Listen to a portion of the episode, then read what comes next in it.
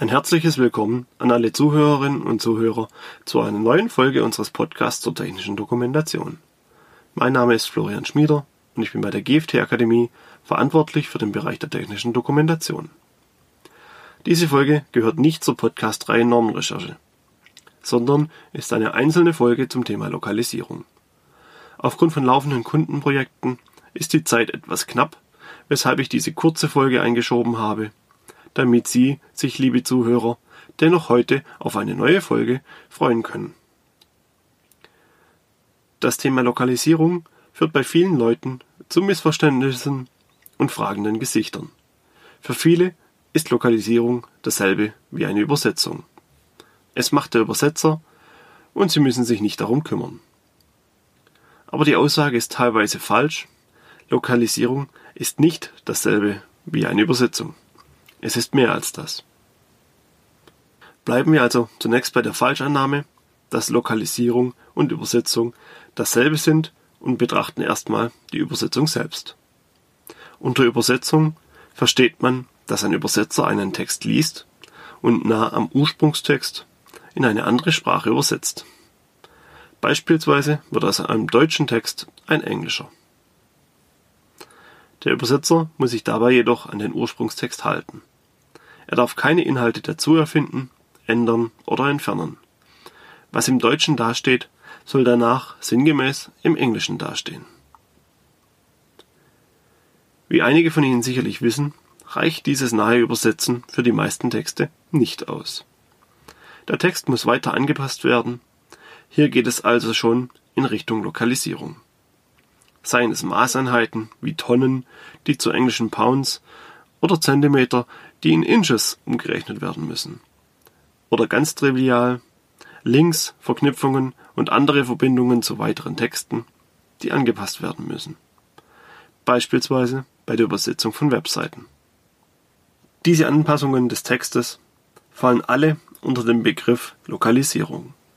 Aber es geht noch weiter. Besonders interessant wird es bei Texten aus Marketing und Werbung. Denn hier ist eine normale Übersetzung zu 80% sinnlos. Werbetexte beinhalten meist Aussagen, die in Verbindung mit der Kultur des Zielmarktes stehen und nur in diesem Zusammenhang Sinn ergeben. Dies kommt vor allem bei der Verwendung von Sprichwörtern vor.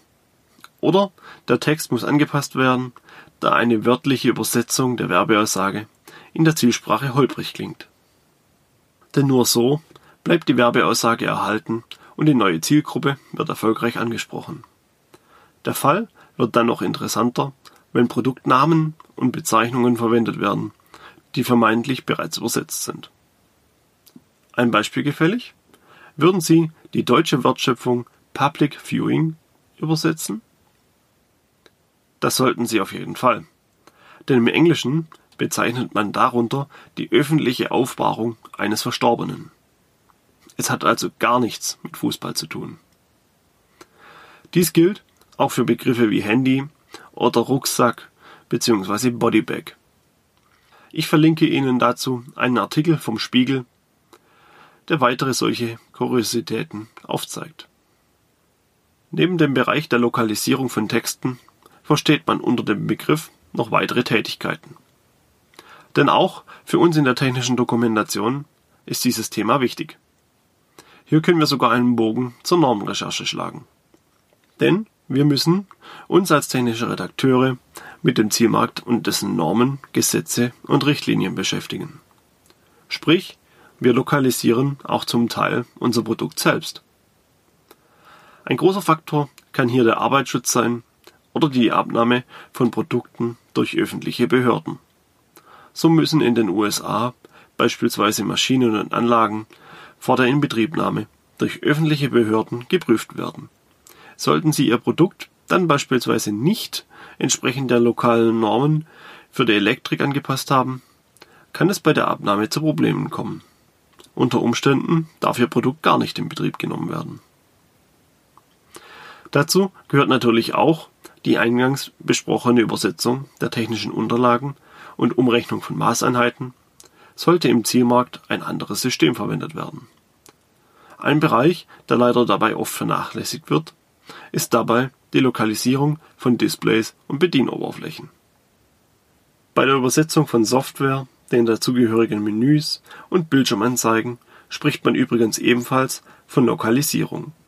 Denn der Begriff Übersetzung ist hier meist nicht zutreffend. Diese Arten von Text sind in der Regel zeichenbeschränkt. Wörter oder Schaltflächen dürfen nicht mehr als eine bestimmte Anzahl an Zeichen beinhalten. Dadurch haben wir bereits in der Ausgangssprache der Software oft den Fall, dass bereits hier Schaltflächen mit Abkürzungen versehen werden, da der ausgeschriebene Text zu lang gewesen wäre. Die Übersetzung von solchen Menüs ist daher besonders schwer für den Übersetzer. Gerade auch deshalb, weil der Übersetzer oft nur wenige Informationen neben den Abkürzungen selbst bekommt. Neben diesen textlichen Hürden können auch noch technische Hürden wie die Darstellung von Sonderzeichen, die eingesetzten Programme und Programmcodes und ähnliche Dinge die Lokalisierung von Software erschweren. Diese Texte sollten daher gründlich und in Zusammenarbeit mit einem Experten lokalisiert werden. Die Lokalisierung von Software und Bedienoberflächen ist übrigens in vielen Ländern Pflicht. Oft höre ich, dass der Benutzer diese nicht in seiner Sprache bekommt, sondern nur in Englisch. Jedoch verstößt diese Handlung oft gegen geltendes Recht der Zielstaaten. Denn auch die Benutzeroberflächen einer Steuerung werden vom Bediener genutzt und sind somit Benutzerinformationen. Und in den meisten Staaten gibt es Produktgesetze oder Produktsicherheitsgesetze, die vorschreiben, dass Benutzerinformationen in einer für den Benutzer verständlichen Sprache verfasst sein müssen. Hier gehört also auch die Bedienoberfläche dazu. Kommen wir nun zum Schluss noch zu einer letzten Frage. Welche Dokumente müssen eigentlich noch lokalisiert werden? Wir haben uns bereits mit der Software, der Anleitung, der Werbung und dem Produkt selbst auseinandergesetzt. Gibt es noch etwas? Im Prinzip müssen alle Unterlagen lokalisiert werden, die Sie nach außen geben. Sollten Sie also Maßzeichnungen oder Aufstellpläne an Ihre Kunden geben, müssen auch diese Dokumente lokalisiert werden. Auch diese Tätigkeit ist nicht zu unterschätzen. Denn gerade Pläne und Maßzeichnungen sind aufgrund des Datenformats keine leicht zu übersetzenden Dokumente. Sie kommen meist aus CAD-Software, die nicht unbedingt für die Übersetzung und die Verwaltung von mehreren Sprachen ausgelegt ist. Dies zeigt sich in der Praxis dann dadurch, dass konvertierte PDF-Daten und ähnliches übersetzt werden muss, was dann für Ihren Übersetzer oder Übersetzungsdienstleister zu einer besonderen Herausforderung werden kann. Es gibt also vieles bei der Lokalisierung zu beachten. Sollten Sie weitere Fragen zum Thema Lokalisierung haben, können Sie sich gerne an meine Kollegen aus dem Bereich der Übersetzung wenden. Hier gibt es dann dazu tiefergehende Informationen zur Lokalisierung und Übersetzung und was Sie dabei zu beachten haben. Wir sind nun wieder am Ende des heutigen kurzen Podcasts. Ich hoffe, Ihnen hat diese Folge gefallen. Nächste Woche geht es dann wieder weiter mit der Normenrecherche. Vielen Dank fürs Zuhören. Bis zur nächsten Woche.